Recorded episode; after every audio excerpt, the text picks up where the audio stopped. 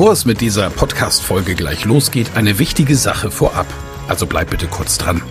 Wieso hörst du diesen Podcast? Weil du dich mit Rhetorik beschäftigen willst, ja. Aber willst du dich selbst darin auch verbessern? Selber an dir und deiner wichtigsten Fähigkeit für Erfolg arbeiten? Das Anhören meines Podcasts wird dich dabei unterstützen und auch gleich wartet wieder eine spannende Folge auf dich. Aber ehrlich, wirklich voranbringen wird dich meine Empfehlung an dich jetzt. Das kostenfreie Live-Rhetorik-Training mit mir, Michael Ehlers, Rhetoriktrainer. Darin erfährst du, wie du Redeangst besiegen kannst, was du tun kannst, um andere Menschen zu überzeugen, welche Tricks die Profis nutzen, um in allen Situationen Sicherheit auszustrahlen, mit welcher innovativen Methode du über dieses Training hinaus am Ball bleiben und deine Rhetorik in der Praxis trainieren kannst. Sei also dabei. Pausiere gerne die Folge und gehe auf www.rhetorikheld.de. Diese Website findest du auch in den Show Notes. Wir sehen uns dann. Ich freue mich riesig drauf und jetzt viel Spaß bei der Folge.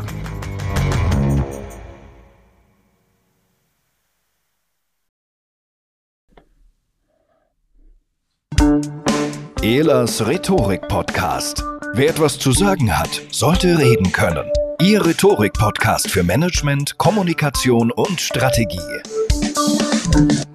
Ja, ich freue mich wahnsinnig, eine neue Podcast-Folge für euch zu produzieren. Und es geht um ein Thema, über das ich tatsächlich sehr häufig auch angesprochen werde, nämlich wie kann man unfaire Angriffe eigentlich richtig abwehren?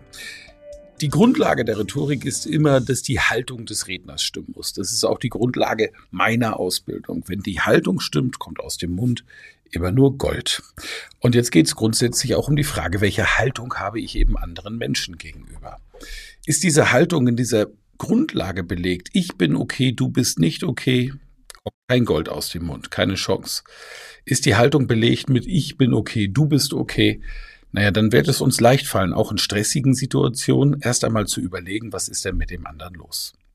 Das ist im normalen Kontext schon vollkommen ausreichend um nicht in die Stressfalle zu laufen, dass Kampf, Flucht, Schockstarre und Zusammenrottung wirkt, auf meine Kognition so eingreift, dass sie nicht mehr abrufbar ist und das Ergebnis ist eine emotionale Antwort. Das ist fast immer falsch und selbst wenn es schlagfertig und witzig ist, ist es eben doch ein Schlag und tut dem anderen weh. Das kann und muss nur dazu führen, dass in der sogenannten Konfliktspirale der Konflikt weiter nach oben geht.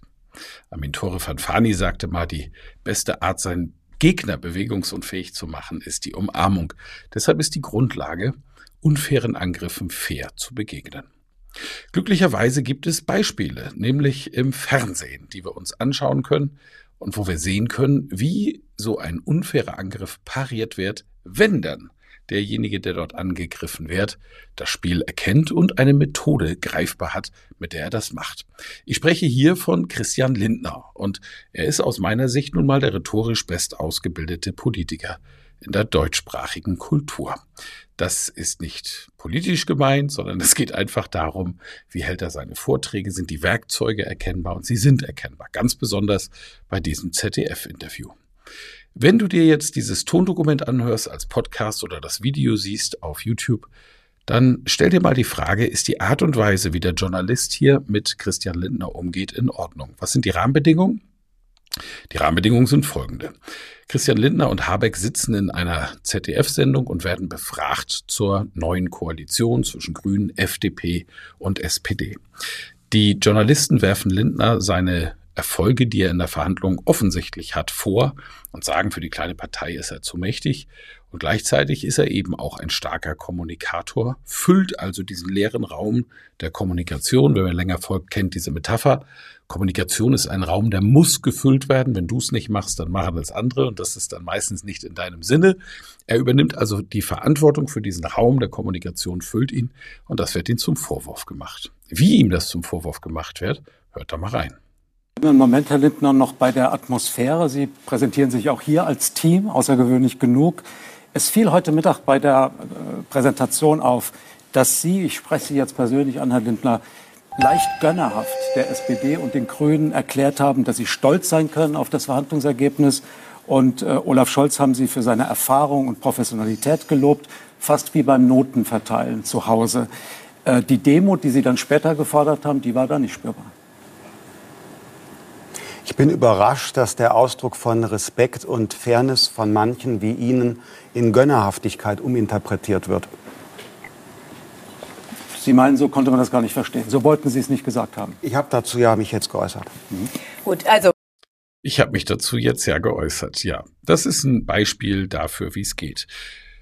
Bei den Journalisten spüre ich insgesamt eine Veränderung. Es wird mehr zu Boulevardesk. Das heißt, ich habe sehr häufig den Eindruck, dass in den Fragen es gar nicht mehr um die Sache geht und schon gar nicht darum, politisch handelnde Personen wirklich in der Sache durch Kritik zu unterstützen, sondern es geht ums Diffamieren und Kleinmachen. Das ist natürlich skandalös, wenn es jetzt eine Antwort gibt, die der Journalist wahrscheinlich erhofft hätte, dann hätte man schnell etwas konstruiert, das wir skandalös skandalös nennen können. Naja, und dann hat man Clickbaiting, das heißt Lindner versagt. Das ist natürlich etwas, wo die Leute draufklicken. Und im Zeiten des Webs ist es eben so, dass nach wie vor die Medien und die Journalisten eine große Angst haben davor, dass ihre Macht, denn Macht ist ja etwas Schützenswertes, die sie über Jahrzehnte hatten, verloren geht an das Netz. Was macht man dann? Wenn also andere es wagen, einfach es zu schaffen, Klicks zu bekommen, naja, du musst teilweise mit deren Methoden arbeiten. Mit diesen Methoden arbeiten eben auch Populisten, indem sie die Dinge einseitig darstellen. Und wenn das dann kopiert wird und Boulevardesk dargestellt wird, habe ich persönlich meine Schwierigkeit damit. Du kannst mir ja mal in den Kommentaren schreiben, wie du das siehst. Hier agiert ein sehr, sehr erfahrener Journalist aus meiner Sicht eben höchstgradig unprofessionell. Es gibt so viele Themen in diesem gesamten Koalitionsvertrag, die es wirklich wert sind, auch und durchaus akzeptabel mit unfairen Methoden der Dialektik, den anderen zu reizen, um zu versuchen, zu einer guten Antwort zu kommen. Aber wenn es um Wertschätzung geht, dass sich jemand hinstellt und sich bei den anderen bedankt für die gute Verhandlung, hallo, da frage ich mich ehrlich, was soll das? Ich verstehe es nicht. Es ist deutlich ein drüber. Wenn du unfair angegriffen wirst, ist das Wichtige erst einmal zu verstehen, was passiert denn da überhaupt?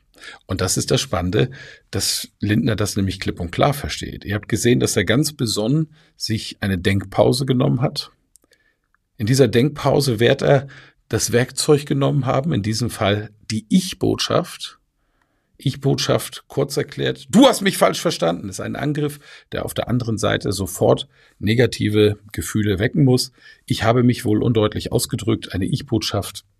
Ich sage dasselbe, gebe dem anderen aber die Chance, das völlig emotionsfrei anzunehmen, weil ich ihn ja nicht angreife. Also Ich-Botschaft bei Kritik, das ist ein rhetorisches Werkzeug und das beherrscht Lindner. Er überlegt sich also kurz, wie kann er diese Ich-Botschaft formulieren und findet dort die richtigen Worte, indem er sagt, ich bin überrascht, dass sie diesen Rahmen von Wertschätzung mit Gönner, in Gönnerhaftigkeit uminterpretieren. Und damit spiegelt er genau das, was nämlich passiert ist, aus der einseitigen Perspektive des Rezipienten, der offensichtlich dem Politiker hier nicht gegenüber wohlgesonnen ist, werden einzelne Dinge uminterpretiert das wird ihm zum Vorwurf gemacht, eine sogenannte suggestive Unterstellung. Sie haben gönnerhaft und lehrerhaft erklärt und nicht demütig, wie Sie später selbst eingefordert haben. Das Ganze wird dann noch clever verpackt in eine Frage und schon hat, haben wir einen waschechten, unfairen Angriff. Und die Reaktion, ich bin überrascht, dass Sie diese Art der Wertschätzung in Gönnerhaftigkeit uminterpretieren, war klasse. Aufdeckend ist dann auch die Reaktion des Journalisten, der dann am Schluss sagt, äh, das haben Sie so, das haben Sie so gemeint, also nochmal sich uminterpretieren musste, weil er merkte, er hat völlig ins Leere geschossen. Hat mir gut gefallen und ist ein gutes Beispiel für unfaire Dialektik. Wenn ihr noch weitere Beispiele habt zum Thema unfaire Dialektik, unfaire Angriffe, selber einmal das Gefühl hattet, ihr wurdet unfair angegriffen, dann immer her mit den Beispielen. Ich gehe da gerne mal in der Analyse drauf ein. Vielen Dank für diese Podcast-Folge und wir hören uns bald wieder mit tollen Interviews. Ich habe einiges vorbereitet für euch. Bis dann.